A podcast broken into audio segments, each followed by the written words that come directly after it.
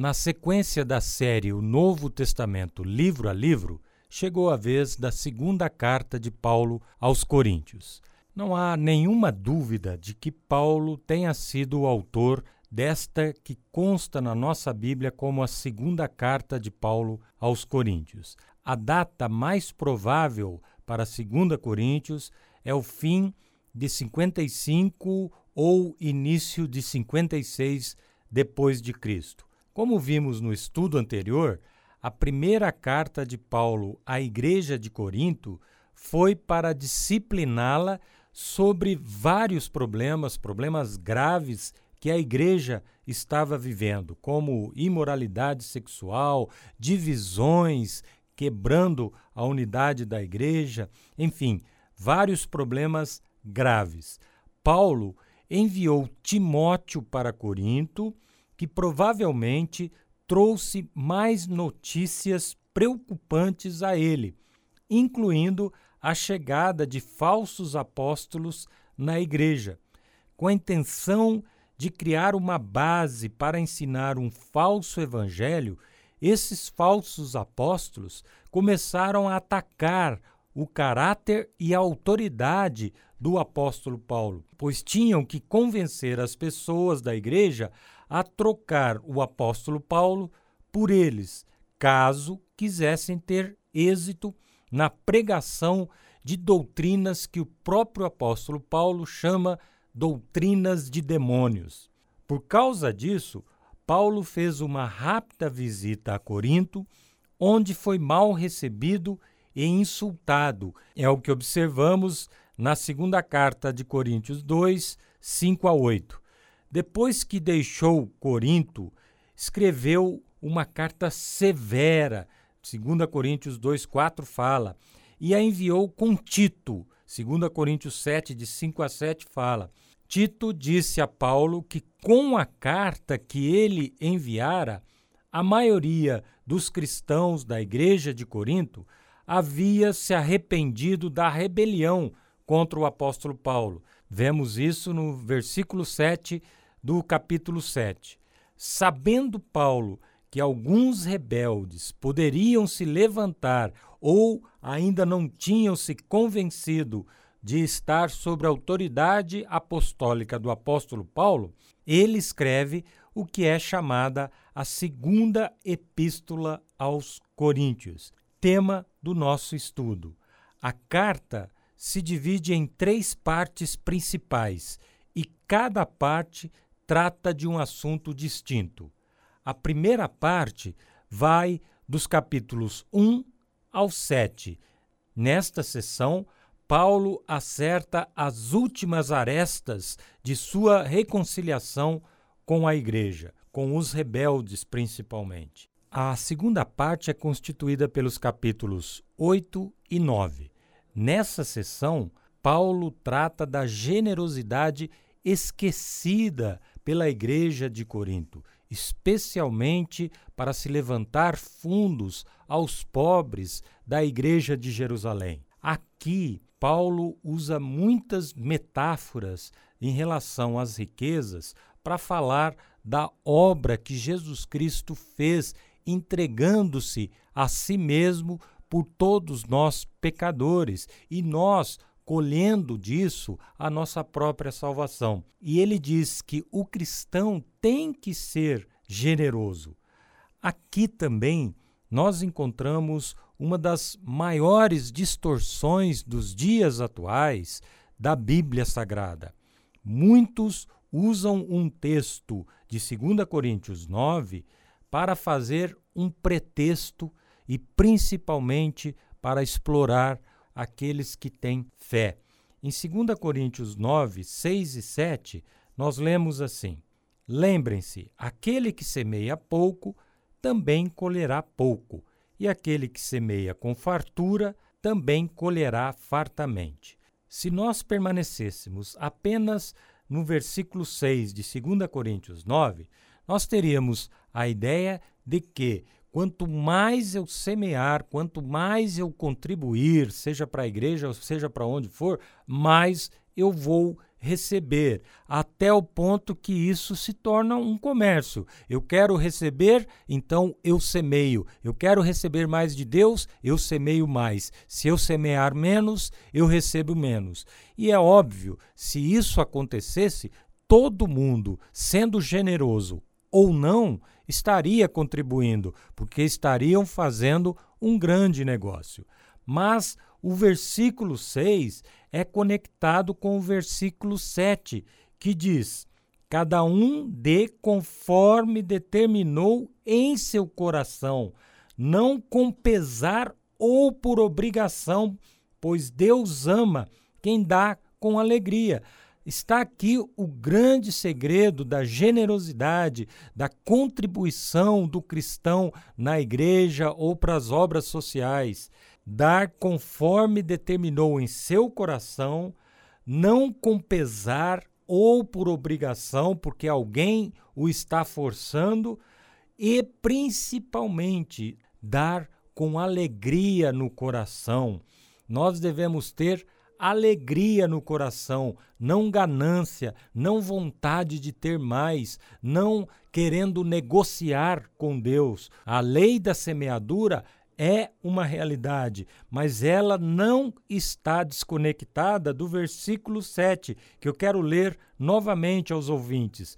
Cada um dê conforme determinou em seu coração, não com pesar, com lástima, com arrependimento, ou por obrigação, porque alguém o está forçando pois Deus ama quem dá com alegria, mas com alegria no seu coraão ninguém recebe de Deus nenhuma bênção de ordem material quando pensa na ganância, quando pensa em fazer uma troca com Deus. E infelizmente é o que tem acontecido e muito ao longo da história da igreja e nos dias de hoje também. A terceira parte de 2 Coríntios vai do capítulo 10 ao 13 Nesta sessão, Paulo questiona os que ainda permanecem na rebeldia, rejeitando a sua autoridade apostólica. É dos capítulos 10 ao 13 que Paulo fala do perigo que os falsos apóstolos, os falsos profetas e as falsas doutrinas representam para a igreja. Vejamos as recomendações de Paulo à igreja para evitar que falsos apóstolos as dominem e para que elas permaneçam na fé verdadeira, na sã doutrina. Primeiro, a batalha da fé. A batalha para que a igreja tenha a sã e verdadeira doutrina é uma batalha espiritual.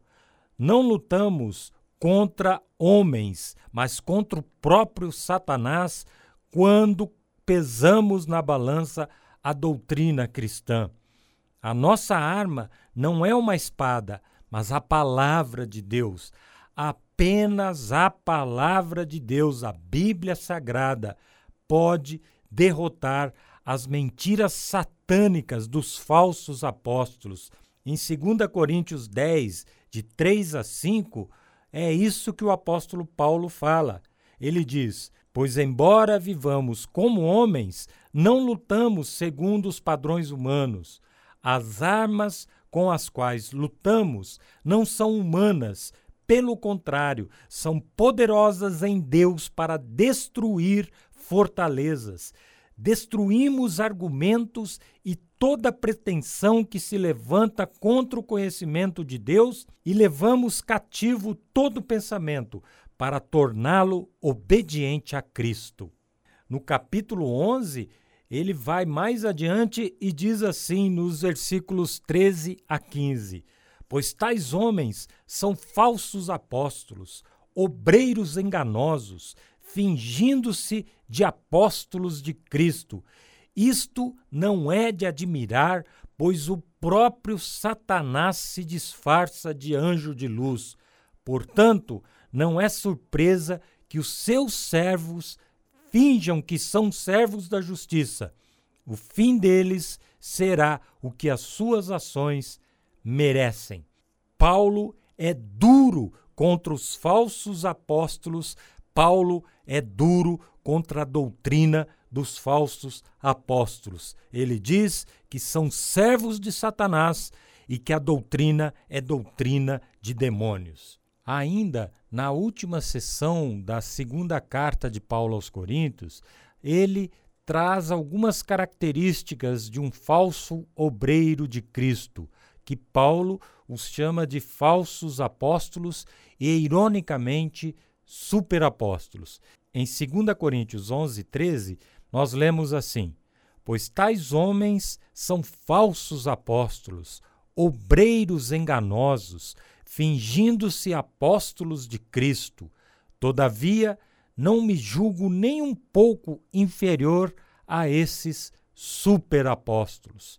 Paulo, ironicamente, os chama de superapóstolos porque eles viviam se gabando de seus próprios feitos fraudulentos, por sinal, se enchendo de si mesmos. E isso não é característica de um verdadeiro servo de Deus.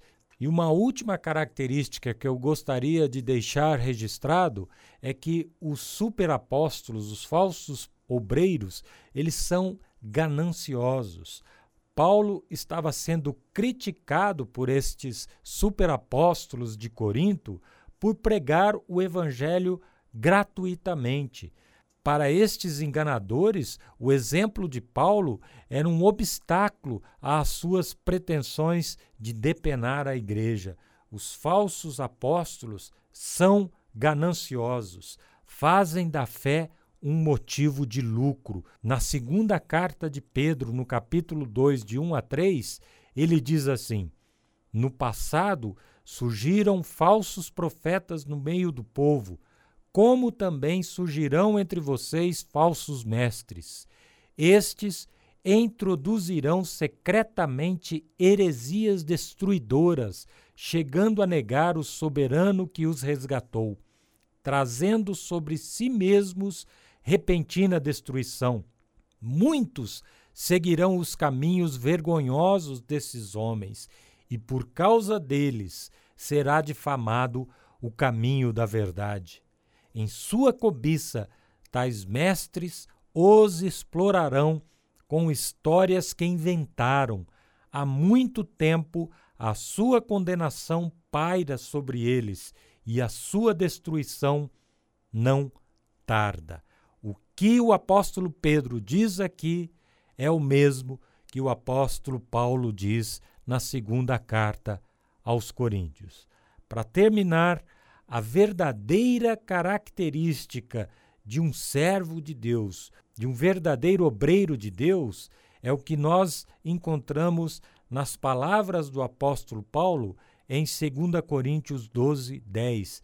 Ele diz assim: Por isso, por amor de Cristo, regozijo-me nas fraquezas, nos insultos, nas necessidades, nas perseguições, nas angústias, pois quando sou fraco é que sou forte. Paulo estava se vangloriando não dos seus feitos, da sua autoridade, do seu chamado apostólico, mas das suas fraquezas. O servo de Deus serve o apóstolo Paulo era um servo de Deus. A minha oração é que, através do estudo da segunda carta aos Coríntios, Deus possa te dar discernimento para distinguir um falso pastor, um falso apóstolo de um obreiro verdadeiro de Cristo. Que Ele te dê essa sabedoria embasada em Sua própria palavra. Amém e amém.